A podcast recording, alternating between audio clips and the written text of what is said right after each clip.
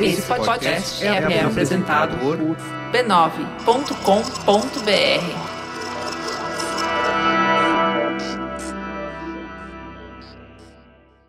Antes de começar, é importante avisar. Esse conteúdo contém relatos de violência doméstica, que podem ser gatilho para quem já sofreu ou vivenciou abusos.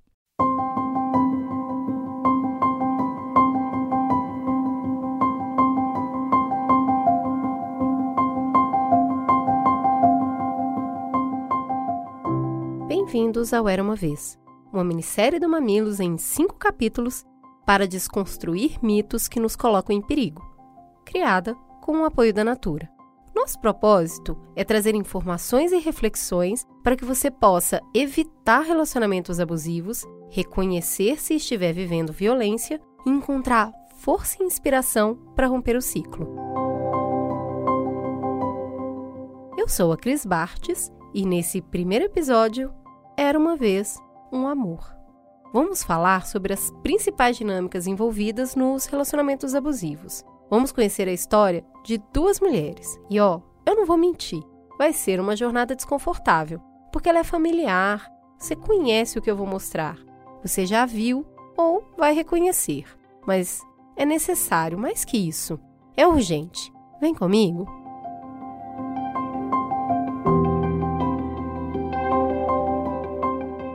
Você sabia que aqui no Brasil uma mulher reporta agressão a cada dois minutos? Parece muito? Agora imagina que só 11% das mulheres que sofrem violência procuram uma delegacia da mulher. E aí uma informação importante sobre esses números é que mais de 80% dos casos de violência reportados, o agressor tem ou teve algum vínculo afetivo com a vítima. São atuais ou ex-companheiros, maridos, namorados, irmãos, pais. Estamos falando de um problema tão comum que 54% das pessoas conhecem uma mulher que já foi agredida por um parceiro ou familiar. Ou seja, olha aí ao seu redor. Na sua escola tem, na sua igreja tem, na empresa onde você trabalha tem. E sim, na sua família tem também. Três mulheres morrem a cada dia apenas pelo fato de serem mulheres. Não é confronto com a polícia, não é acidente de carro, não é infarto. É por serem mulheres.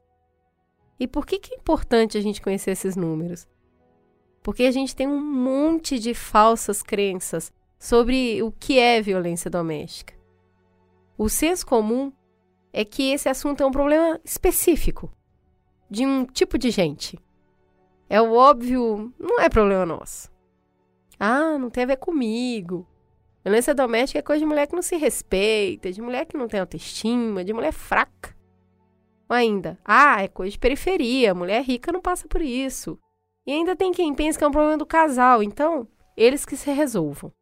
Ainda é comum que as pessoas achem que esse problema é fácil de resolver. Tipo, ah, quem agride é um monstro. Ou seja, é simples, é só não casar com monstros. E se por acaso, por um azar da vida, você casou com o médico, mas acordou com um monstro, é fácil. Corra, fuja pela sua vida, não olhe para trás, largue esse homem. A gente precisa levantar a venda para enfrentar a realidade, mas sem maquiagem. Porque todos esses números comprovam que a violência ela está florescendo ao nosso redor. E o primeiro passo para entender o ciclo da violência é desconstruir essas ilusões. A nossa proposta é que o confronto com essas ilusões nos incomode, mas também nos impulsione para agir, para mudar esses números. Vem, vamos junto entender como isso pode mudar?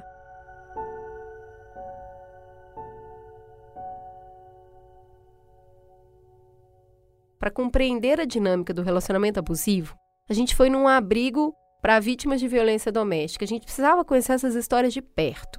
E a gente vai compartilhar duas trajetórias com vocês. Eu vou começar contando da Polly. A Polly, ela é bem boa em esconder as marcas da violência, sabe? Ela mora num bairro legal, classe média, família estruturada. O marido da Polly, ele é bonito, ele é religioso, é conhecido por ser um bom pai. Sabe aquele vizinho legal que todo mundo curte? A Polly diz que demorou um tempão para se enxergar no ciclo de violência contra a mulher, porque ela não se reconhecia nas histórias que a gente conta sobre isso. Ela não se identificava. Em geral, quando a gente ouve histórias de violência contra a mulher, como é que elas são? Tapa na cara todo dia. Mas no caso da Polly, um dia tinha flor, no outro tinha cinema, no outro tinha declarações em redes sociais para todo mundo ver e no outro, soco na cara. Mas vocês entendem, né? Ah, não foi um soco na cara do nada. É porque ele estava bêbado. Que nem da outra vez, ele puxou meu cabelo, mas é porque ele estava nervoso, estressado com o trabalho. E teve também aquela vez que ele me empurrou, mas foi porque eu atrasei do trabalho, ele acabou chegando primeiro e não tinha o jantar. Eu sei que ele fica louco com isso e aí eu estava errada. Vocês entendem, né? Mas o que importa é que sempre depois desses rompantes, desses dias difíceis, ele pedia desculpas, chorava, levava café na cama, Prometia que isso não acontecer nunca mais. Aí a Polly pensava: violência doméstica é coisa de mulher que não tem amor próprio, não tem família estruturada, não tem estudo, não tem emprego. Eu tenho tudo isso. Meu marido é um bom pai. Isso que acontece comigo não é violência. Eu tenho um relacionamento bom, mas ele tem problemas. Esse homem é doido por mim, gente. Primeiro sinal de alerta para Polly foi ver que os filhos dela começaram a ficar muito agressivos com ela e entre eles. A Polly é uma boa mãe, ela ensina o que é certo para as crianças. Mas toda mãe sabe que o que a gente ensina importa muito menos do que o que a gente vive. Vocês imaginam o que é para um menino crescer assistindo a mãe sofrer violência? Quanto de impotência, de raiva que ele acumula? O que, que isso faz com a autoestima dessa criança? Isso começou a incomodar muito a Polly. Mas o fator que foi realmente transformador foi ter uma colega de trabalho que tinha vivido a mesma experiência como filha. O pai dessa amiga era tipo o marido da Polly. O ciclo que o relacionamento dos pais passava era exatamente o mesmo que a Polly vivia. Então, ela conseguiu prever os próximos passos com ela, com essa amiga, a Polly percebeu que ela não estava vivendo uma história única, original, que tudo que ela vivia, na real, era parte de um clichê antigo demais, que já tinha destruído muitas mulheres. Esse papel ela não queria. Foi essa amiga que levou a Polly para a delegacia para denunciar o marido quando ele a agrediu.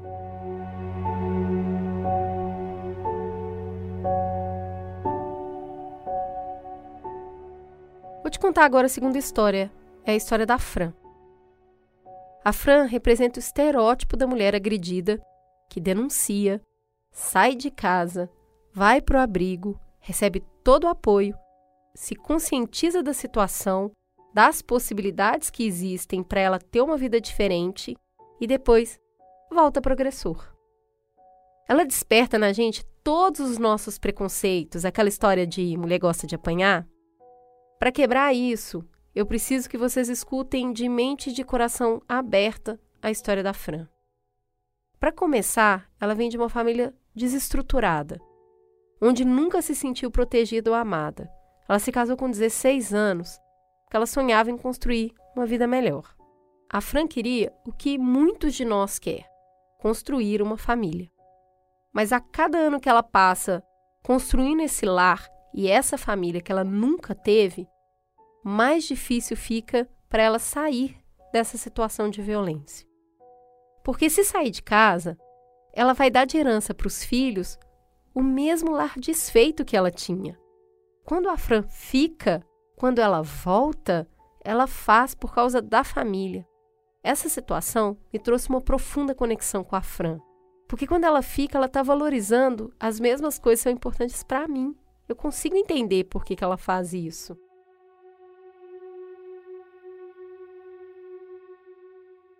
Mas para a gente libertar a Fran, tem um grande desafio. A gente vai precisar ressignificar o conceito de família. A gente precisa entender que criar crianças expostas à violência é uma negação do valor da família e assumir que quando uma mãe cria três filhos com amor, respeito, carinho, ela está representando aí sim a essência da família em sua completude. Não falta nada. Se a gente conseguir fazer isso, essa transposição, a Fran se separar deixa de ser um ato que vai quebrar a família dela e passa a ser uma atitude que vai salvar a família dela. Uma outra questão importante sobre a história da Fran é que ela mostra pra gente que por trás da violência muitas vezes estão histórias de amor. Histórias de pessoas machucadas, quebradas, que acabam se juntando para tentar fazer uma vida melhor. Pessoas que vêm de uma violência que ultrapassa gerações. É muito mais fácil fugir da violência do que fugir do amor. É muito mais difícil quebrar esse vínculo.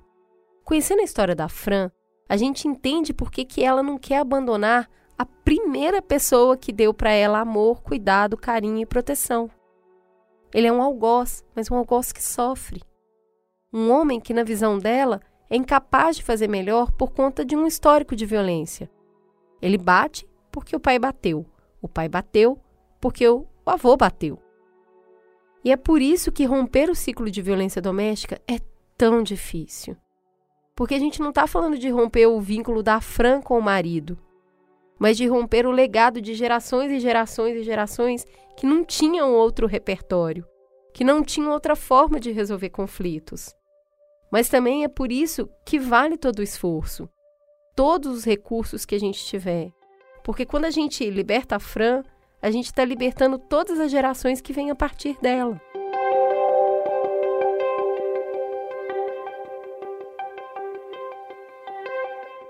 Essas são apenas duas de muitas histórias que a gente ouviu. E o que nós aprendemos? Que o que a gente está acostumado a ouvir e a falar sobre violência doméstica não ajuda a 1. Um, evitar que a violência aconteça. 2. Que as mulheres reconheçam quando elas estão numa situação como essa. E 3. Saber como sair de uma relação abusiva. Então, precisamos de uma nova narrativa para falar sobre violência doméstica. Vamos ao início. Como começa um relacionamento abusivo? Ué, igualzinho ao meu e ao seu. Quem aqui casou com um sapo? todo mundo casa com o príncipe. No início, ele leva para passear, dá presente, é muito carinhoso, escuta tudo que você fala com a maior atenção. E aí, qual que é o primeiro sinal de alerta que as coisas não estão indo bem? Ciúme. Sabe o temperinho do amor? O agressor usa o ciúme para cortar todas as relações e afastar a mulher dos amigos, do pai, da mãe, reclamando que eles dão muito palpite na vida do casal pede para deixar o trabalho, dizendo que a mulher está muito cansada, ou pede para ela se dedicar exclusivamente aos filhos, afinal, eles precisam dela. E assim, o agressor vai rompendo todos os laços da vítima para que ninguém possa alertar que ela está se enfurnando num relacionamento abusivo. Agora, dá uma olhada para o seu relacionamento e reflita se você se sente controlada. Misturar amor e controle é tipo misturar álcool energético. Nunca faz bem para você. Em alguns casos, pode até matar. Mas daí você pode me dizer: Cris, ele é ciumento, mas ele nunca me machucaria. Pois foi exatamente essa frase que muitas mulheres lá no abrigo nos falaram. Aí eu te pergunto: você vai pagar para ver? Depois de cortar os laços, começam a se intensificar os abusos emocionais com ataques verbais. Ele pode te chamar de burra, de incompetente, feia, louca. Tudo isso para, aos poucos, ir minando a sua autoestima. E por que, que o agressor faz isso? Porque a mulher precisa da autoestima para tomar a decisão de dar um basta nessa situação e ir embora. Só então, quando ela já está isolada e acreditando que não merece nada melhor, é que o agressor parte para a violência física. Depois vem os pedidos de perdão, a reconciliação, a lua de mel e começa tudo de novo. Não é à toa que a gente chama isso de ciclo da violência. O ciclo da violência ele tem menos relação com bater e mais relação com fechar o circo. É como estratégia militar para invadir um país, sabe? Você corta os suprimentos de alimentos, a energia, a comunicação, você vai cortando todas as formas que o país teria para revidar. Porque quando você for lutar, já encontra um inimigo que não tem força para resistir. Esse é o modus operandi do ciclo de violência doméstica. A cada volta, o isolamento se aprofunda e a intensidade do ataque aumenta. Se no início ele diminuía as suas conquistas, na próxima volta ele te chama de burra. Se no início, quando está irritado, ele te pega pelo braço, na próxima volta pode ser um empurrão, depois um puxão de cabelo. Quanto mais tempo uma mulher está nesse ciclo, mais vulnerável ela fica e mais arriscada é a tentativa de ajuda. Sabendo disso, eu te peço, olha para o seu relacionamento com carinho. Ele te deixa mais forte a cada dia? Você se sente mais potente, mais inteligente, mais ousada ao lado do seu companheiro? Então, se sim, vocês estão operando na lógica do amor. Do amor que nos alimenta, que nos engrandece, que tira o melhor da gente, faz a gente crescer. Agora, se essa relação te faz duvidar de você mesma, se te deixa insegura, te diminui, por favor, presta atenção. Você pode estar presa nessa lógica de guerra, onde a tônica é enfraquecer para dominar. Então eu te pergunto de novo: você vai arriscar? Sabendo que o que está em jogo é a sua vida, você vai ficar para saber se na próxima rodada vai ser puxão de cabelo, tapa na cara ou tiro?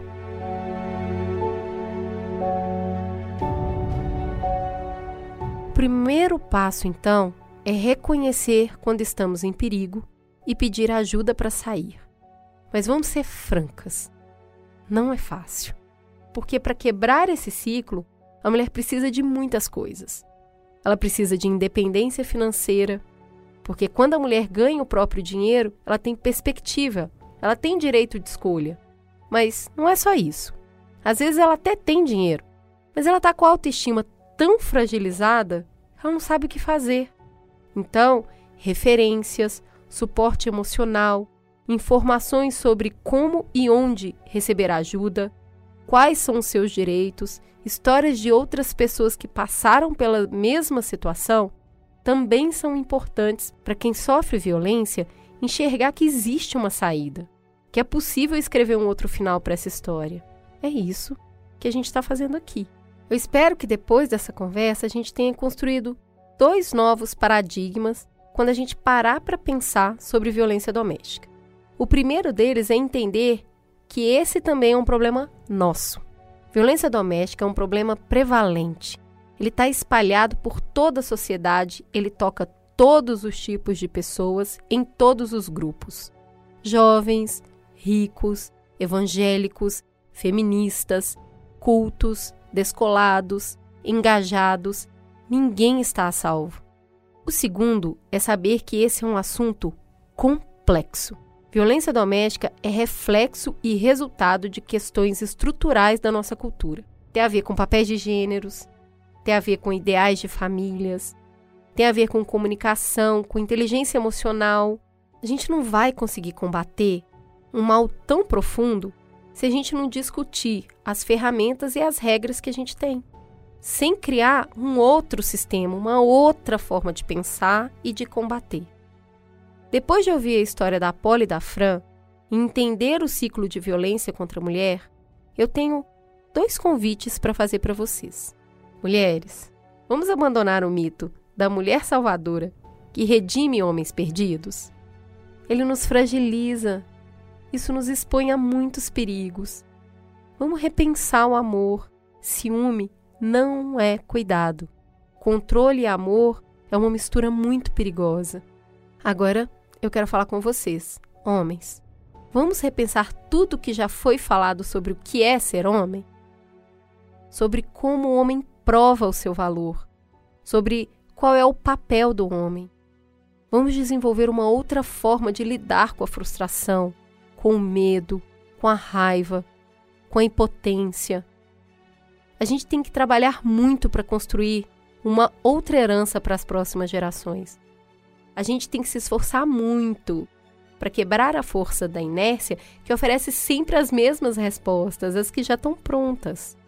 Mas a gente pode, dá para fazer. Vamos juntos!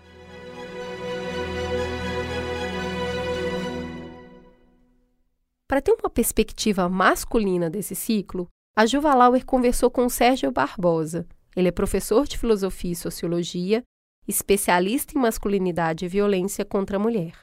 O Sérgio é coordenador dos grupos reflexivos de homens do projeto Tempo de Despertar, que trabalha a ressocialização de autores de violência doméstica e familiar contra a mulher. Esse projeto foi idealizado pela Promotoria de Justiça do Estado de São Paulo. Vamos ouvir. Sérgio, um prazer te receber aqui. Seja muito bem-vindo. Para quem ainda não te conhece, fala quem é você na fila do pão. Eu sou o Sérgio, sou filósofo, sou professor universitário, sou pai de três crianças, hoje adultos quase, maravilhosos. Fala um pouquinho do seu trabalho com homens agressores. Bom, meu trabalho com homens agressores, ele se iniciou antes da Lei Maria da Penha, quando os homens ainda pagavam cesta básica, trabalhos comunitários ou multa. Era uma vergonha porque a violência era banalizada e ficava muito, muito, muito barato e a reincidência era muito alta. No mesmo ano, homens que praticavam violência voltavam duas, três vezes na mesma delegacia pela mesma violência, até mesmo contra a mesma mulher. E como é o projeto hoje? Hoje, depois da Lei Maria da Penha, essa ferramenta não existe mais. Esse homem ele, ele vai ser autuado, ele vai ser chamado para participar de um grupo reflexivo, onde consta numa técnica que ele vai com outros homens durante uh, ah, 10 a 16 encontros participar de forma obrigatória de uma desconstrução do seu comportamento e das suas atitudes. Ele vai poder, junto com outros homens, não ver somente aquela foto ou aquele registro de boletim que levou ele à delegacia, mas ele vai ver o álbum, as outras fotos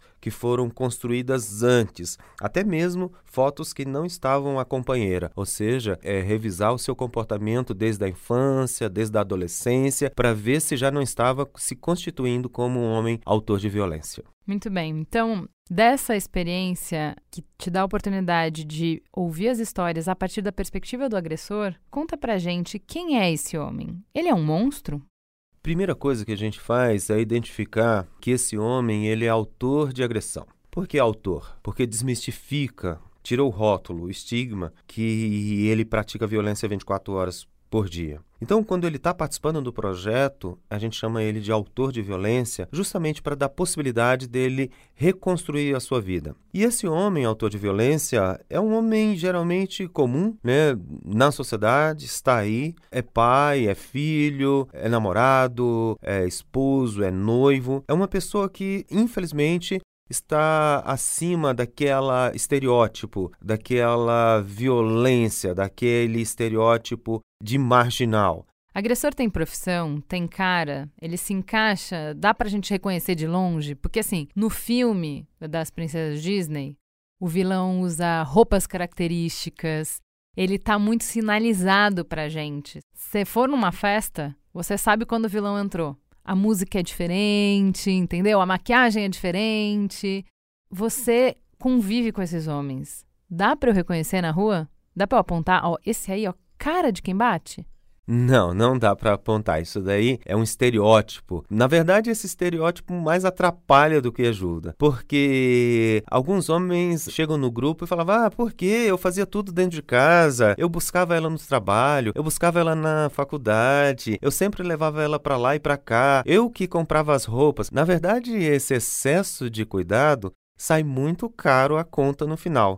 Porque esse homem que ama demais, na verdade, ele é muito inseguro. Ele está frustrando as vontades dessas mulheres. E, na verdade, ele não tem essa capa preta. Na verdade, ele está mascarado né, dentro de uma roupagem, ou como agora está falando, né, dessas masculinidades tóxicas.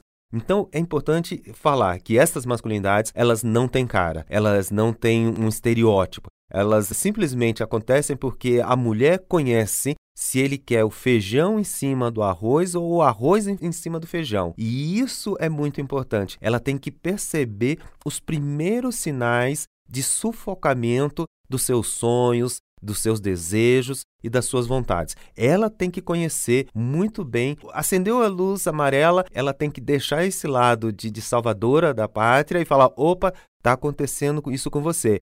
Busque ajuda, busque outros grupos. Hoje em São Paulo, no Brasil, existem muitos grupos que esse homem pode ir antes de um boletim de ocorrência.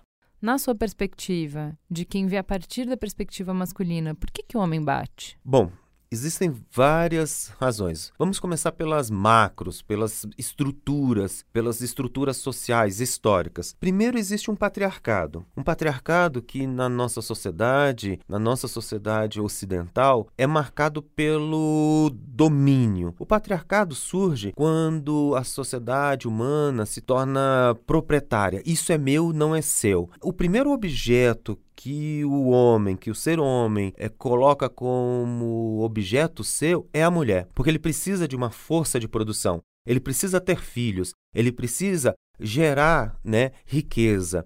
Então, esse domínio se dá pelo medo. O patriarcado é, na verdade, o medo em que a representação da quebra da cadeia né, se estabeleça. Então, a mulher sempre vai ser um objeto do homem. E no final, às vezes, do relacionamento e no final de um casamento, esse poder é quebrado e é onde acontecem as maiores violências. Simplesmente pelo fato desse homem não possuir mais essa mulher. Rompeu um contrato, então ela não é mais dele, ela pode ser de outro homem. Isso angustia muito o homem. Um segundo elemento dessa estrutura é o machismo, que nasceu diferente do patriarcado patriarcado é de uma sociedade que se tornou sedentária. O machismo, ele nasceu a partir de um encontro de várias culturas, principalmente da cultura ibérica, portuguesa e espanhola, que quando vem para o continente americano, trazendo então o escravo, a escrava e tendo relações com o povo que aqui vivia, a Índia, começou a gerar uma outra identidade desse homem que não era nem mais europeu, nem mais indígena, nem mais negro, assim no sentido da origem, e para ele ter uma identidade, ele precisou controlar, ele precisou ter uma, um outro ser inferior a ele para ele poder falar eu sou, então eu controlo. E eu esse ser inferior ou inferiorizado e vulnerabilizado passa a ser a mulher. Então o machismo é a inferiorização da mulher na sociedade é onde se coloca abaixo a mulher, ela pode ser muito mais qualificada, mas acabou o expediente às 5 horas da tarde, ela passa a ser uma mulher. E a terceira estrutura, então, é as masculinidades que na década de 50 começou a, surgir isso nos Estados Unidos, então como uma performance. Na verdade, uma concorrência entre os homens. É, ó, eu tenho o melhor carro, o melhor emprego, a melhor mulher, eu sou branco, uh, eu sou cristão, eu sou escolarizado, e estas masculinidades, então, ela vai gerando um grau de destruição dessa identidade e justamente provocando o acesso dessa frustração, então os modelos de dominar a mulher, eu mando em casa, é na verdade é uma forma, é uma performance social que estabeleço eu tô no topo da cadeia alimentar. Então essas três coisas que são diferentes, elas continuam alimentando a violência, o patriarcado, o machismo e essas masculinidades. Mas o que, que eles falam quando eles chegam? Porque assim, quem comete um crime, dificilmente a pessoa acha que ela fez alguma coisa de errado. Ela tem uma justificativa interna própria, ela, ela alinha o sistema de valores dela para caber aquele ato. Principalmente num crime que é comportamental como esse. Então, não é um crime contra patrimônio, né? O que, que eles justificam? Quando ele tem que sentar ali, primeiro dia, ele tem que falar por que, que ele tá ali. Que, que eles falam? O que, que você mais escuta? O que eu escuto é assim, que esses homens, eles nunca pensaram que no começo de uma relação, daqui a quatro, cinco meses, um ano, não importa o tempo, ia se tornar assim. Isso nunca estava no plano, numa agenda. Então, por que, que aconteceu isso? Por que, que eu tive que me separar? Por que, que eu estou com medida protetiva, cautelar? Por que, que eu fui numa delegacia? Ora, ele não percebeu que a sociedade está evoluindo e estas mulheres e todas as mulheres na sociedade estão tendo mais oportunidades de construção do seu sonho, da sua vida, da sua autonomia. Como que uma mulher sabe que está em perigo? Uma mulher sabe quando o resultado dessa relação coloca ela em três momentos. Primeiro, isolamento, quando ela se sente isolada, quando ela vê que o seu ciclo de amizades a sua grade começa a diminuir. Quando ela começa a ter restrições de andar com colegas que ela andava. Ah, não, não anda com aquela que ela é solteira, ela é separada, ela é divorciada, sei lá, é, ela é gay, ela é lésbica. É... Então começa a haver um isolamento de amizade, de família, de outras coisas. O segundo sinal é quando ela perde a sua identidade, quando ela começa a não ser mais a vida dela e ela vive para o outro. Aquele passeio que ela queria fazer, ah, mas ele queria ir tanto nesse lugar. Quando ela começa a falar assim: "Ah, vamos assistir tal filme". Ah, não, vamos assistir o filme que ele que é que gosta. Então quando ela perde essa identidade, esse eu sou, quando ela perde essa coisa de fazer as coisas por ela mesma, o prazer de ir no cinema sozinha, o prazer de ir para algum passeio. Quando ela fala assim, tudo está condicionado a ele, já que casamos ou pela madre igreja ou pelas leis, então eu tenho que fazer isso, ou pela família, eu tenho que me abandonar e me dedicar. Minha filha foi assim com seu pai, faça a mesma coisa. Então isso é muito, muito importante. E a terceira é quando ela começa a se sentir anulada na sociedade, quando ela não tem mais perspectivas, quando ela se torna apenas um projeto dele e não ela. Então, quando ela começa a se anular, é, ela faz as coisas como se fosse um robô, ela limpa a casa, ela arruma as coisas, ela começa a se anular no sentido de sujeito mesmo. E ela se torna então um objeto, ela se torna uma coisa, um bibelô, né? Ah, você vê, meu marido gosta, ele pagou um spa para mim, porque agora eu tenho que ficar esticada, eu tenho que fazer uma operação XY de levantar tal parte do corpo, de diminuir tal parte do corpo, de fazer isso com o cabelo, porque ele quer me ver bonita. Mas isso não parte dela, parte dele. Então essas três coisas a mulher tem que estar muito bem atenta. Porque esse amor romântico, ele é sedutor. Esse homem, ele tem bastante argumentos, ele tem, ele tem muita persuasão. E essa mulher, nesse sentido, se ela tiver carente, se ela tiver uma portinha aberta, isso será feito por essa fissura, por essa rachadura. Existe ex-agressor? Um homem que agrediu pode mudar? O que nós estamos fazendo atualmente é que esse homem que foi agressor que ele reconheça né, as suas atitudes e seus comportamentos. Porque diante desta mulher, ele vai ser sempre autor de violência. Diante desta mulher que sofreu, que teve que se humilhar, que teve que ter coragem ou teve que pedir ajuda, para essa mulher, esse vaso, mesmo colado com a melhor cola, ele sempre estará colado. O que a gente fala para esse homem é para que na próxima relação ou nas relações futuras, que ele possa não mais repetir esse mesmo padrão, que ele possa entender que nesse novo relacionamento há uma nova chance de acertar o que ele não fez com aquela outra mulher. Então, o que ele fez, água passada. Ele vai ser sim o ex-agressor para essa mulher, para essa sim. Agora, para a próxima, ele tem que entrar com uma nova situação. E por isso que o nosso trabalho tem uma reincidência muito baixa, de apenas 2%. Saímos de um patamar muito alto, que era de 67%. Ou seja, a gente vê que a ação né, educativa ela é muito melhor do que a ação punitiva. Entendendo que sempre ele cometeu um crime, mas como resolver esse crime sem o encarceramento? Nesse caso, quando é possível. Nesse caso, quando ele não tentou matá-la ou não matou, porque aí é outro problema.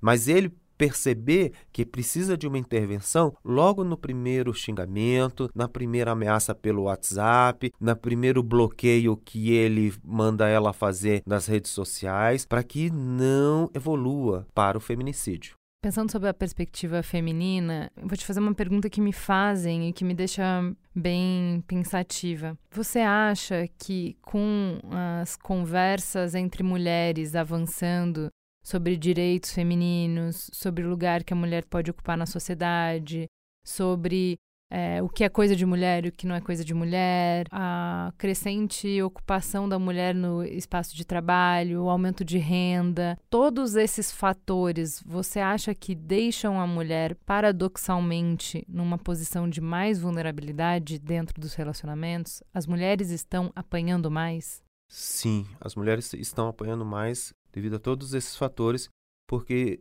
ainda há na sociedade homens que não entenderam, não compreenderam o lugar da mulher na sociedade. Então, como recurso para manter esse domínio, os homens estão agredindo as mulheres. E de forma cada vez mais sofisticada e de forma cada vez mais sutil, provocando ainda muito mais dores. Né, provocando muito mais dores de forma tão simbólica que as mulheres estão cada vez mais visibilizando essa violência e os homens estão cada vez mais na cegueira para que não compreendam. É como se fosse uma cadeia alimentar que só um pudesse ocupar o topo. Então, os homens não estão a fim de abrir mão dos seus privilégios. E alguns homens até falam assim: "Ah, eu cuido de casa, eu levo a criança na escola, eu faço faxina. O que, que as mulheres querem mais? Como se isso fosse uma atitude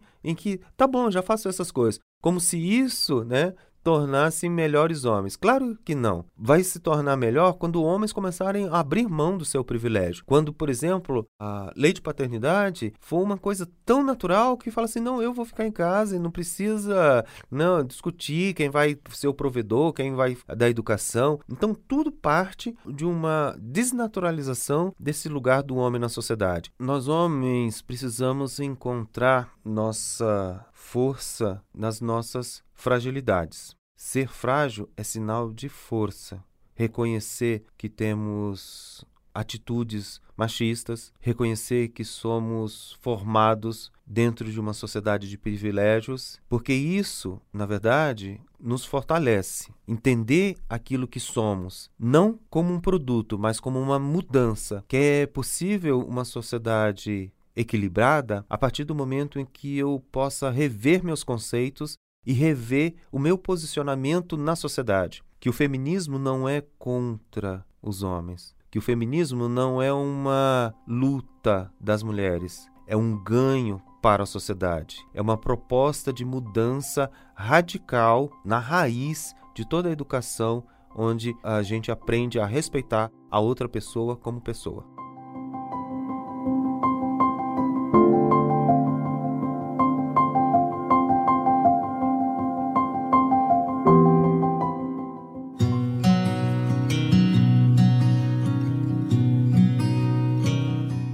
Já deu para entender que falar sobre violência é importante. O que eu quero agora explicar para vocês é o que está nos bastidores dessa minissérie e por que a Natura está com a gente nesse projeto. Há alguns anos, a Natura já reconhece as ações das consultoras de beleza através do prêmio Acolher. Anualmente, o projeto premia as iniciativas mais relevantes para as comunidades das consultoras. Mais de uma vez, o combate à violência contra a mulher foi destaque na premiação. Em 2018, uma consultora que já tinha vencido o prêmio entrou em contato com a equipe do projeto. Ela pediu apoio da Natura para as mulheres de uma casa-abrigo que ela administrava em Caxias do Sul. E o time entendeu que essa podia ser uma oportunidade de ouvir as moradoras da casa e, através delas e com elas, entender como criar projetos para ajudar mulheres a escapar do ciclo da violência com a abrangência que o alcance de uma empresa que chega em metade dos lares do Brasil todos os dias pode alcançar. E a Natura procurou Mamilos para construir com eles essa conversa, com seriedade, empatia, carinho e cuidado. A gente fez as malas e partimos para Caxias do Sul. Junto com a Natura, passamos dois dias nessa casa, não só com as moradoras, mas com a equipe multidisciplinar que apoia elas e também com a equipe da Secretaria da Mulher da cidade. Dois dias entendendo as necessidades das mulheres em cada momento dessa jornada e os riscos que cada tentativa de ajuda também implicavam. Um processo poderoso como esse muda todo mundo à sua volta. Mudou a gente, mudou as mulheres da casa, mudou a equipe experiente que dava apoio para elas. Voltando, a Natura encarou a pauta de verdade e criou iniciativas para mais de 1 milhão e 200 mil consultoras da rede. Um comitê foi criado com dois vice-presidentes, quatro diretoras e uma advogada especialista em violência contra a mulher para acompanhar as iniciativas relacionadas ao tema e dá os devidos encaminhamentos de casos críticos de colaboradoras e da força de vendas. Além disso, hoje já são seis projetos ativos para debater o tema. A gente entrou duas vezes em mais de 40 eventos, que ocorrem na maioria dos estados do Brasil, e em média impactam aproximadamente 21 mil pessoas, em sua maioria mulheres. A Natura também documentou 160 denúncias na força de vendas. E hoje eles têm 12 casos no programa de atendimento pessoal da marca. Foi a partir dessa experiência que eles entenderam que era hora de falar de violência doméstica para além dos processos internos e das colaboradoras Natura. Afinal de contas, não dá para ver e fingir que não viu. A Natura entende que apenas quando a gente está junto a gente pode cuidar uns dos outros e que o mundo só fica mais bonito de verdade com indivíduos e relações fortes e potentes. E é por isso que a Natura tem orgulho de promover essa conversa para todo o Brasil através do Mamilos.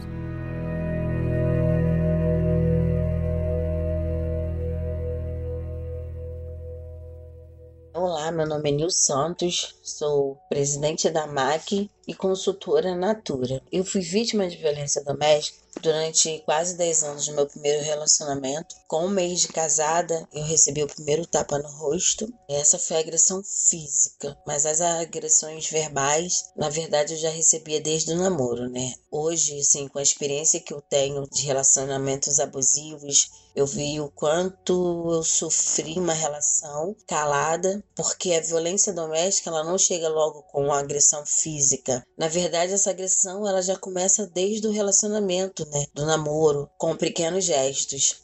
O agressor ele faz você acreditar que você é responsável pelaquela agressão, que você é responsável por aquilo que você está vivendo.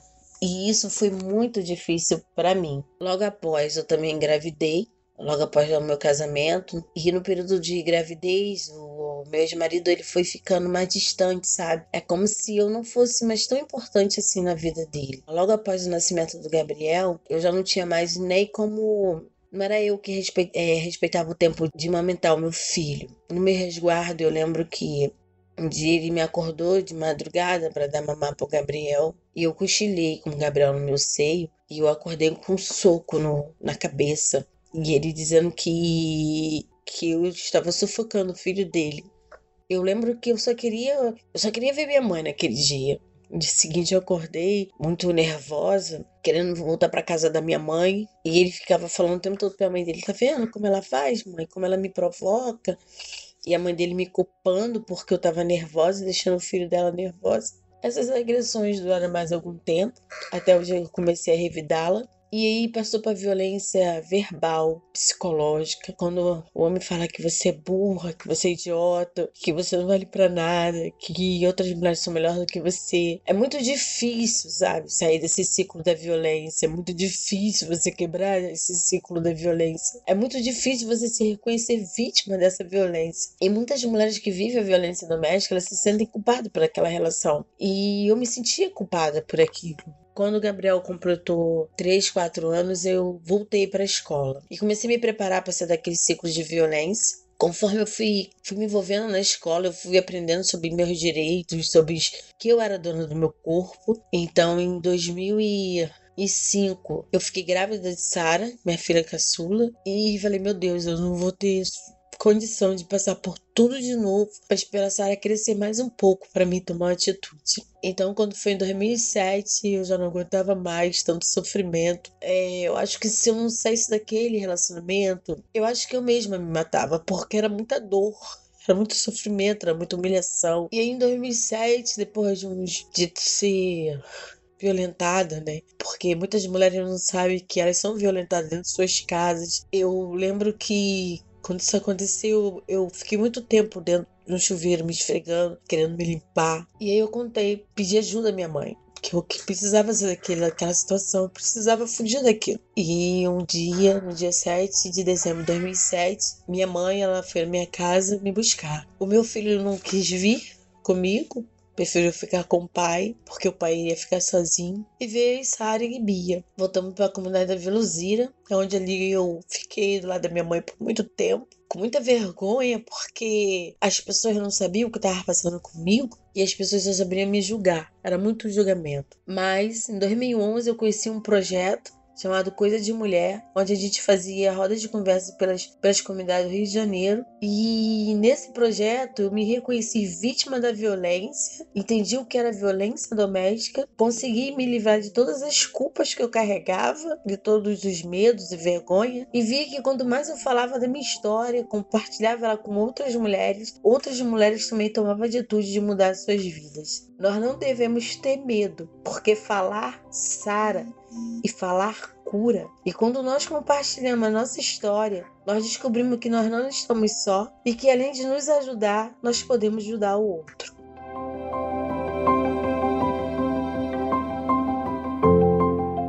O Era uma Vez é uma produção do Mamilos com apoio de Natura. Apresentação: Juva Lauer e Cris Bartz. Direção criativa: Alexandre Potashev. Roteiro: Iago Vinícius e Gabriela Borges. Design visual: Bárbara Sievert. Edição: Jéssica Correia. Gerência do projeto: Camila Maza. Negócios: Raquel Casmala. Produção executiva: Juva Lauer.